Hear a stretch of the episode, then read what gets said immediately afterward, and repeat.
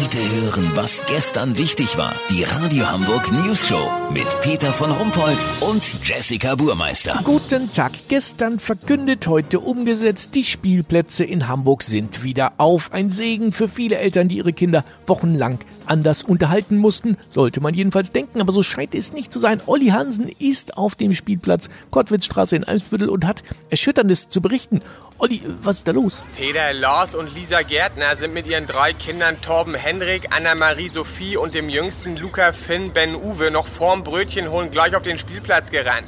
Doch die Kids hängen nur apathisch auf der Bank rum. Hä? Warum das denn? Warum wohl? Weil die Brut jetzt natürlich erkannt hat, wie langweilig und öde so ein Spielplatz ist. Eigentlich schon immer war, weißt wie ich mein? Nee, das check ich gerade nicht, ehrlich gesagt. Die Eltern gerade in den bildungsnahen Elternhäusern waren doch super kreativ in den letzten Corona-Wochen.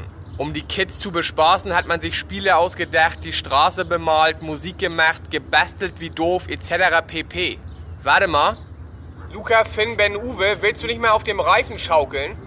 Was denn? Immer hin und her ist doof.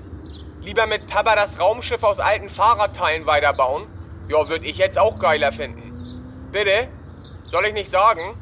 Okay.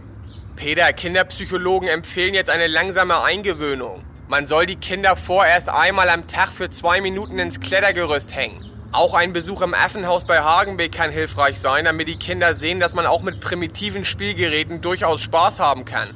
Verstehe. Aber abgesehen davon finden die Kinder das denn nicht toll, dass sie ihre Freunde jetzt endlich wieder treffen können. Torben Henrik, hörst du mal bitte auf, Leons Kopf in den Sand zu drücken? Danke. Ja, Frage beantwortet, würde ich sagen.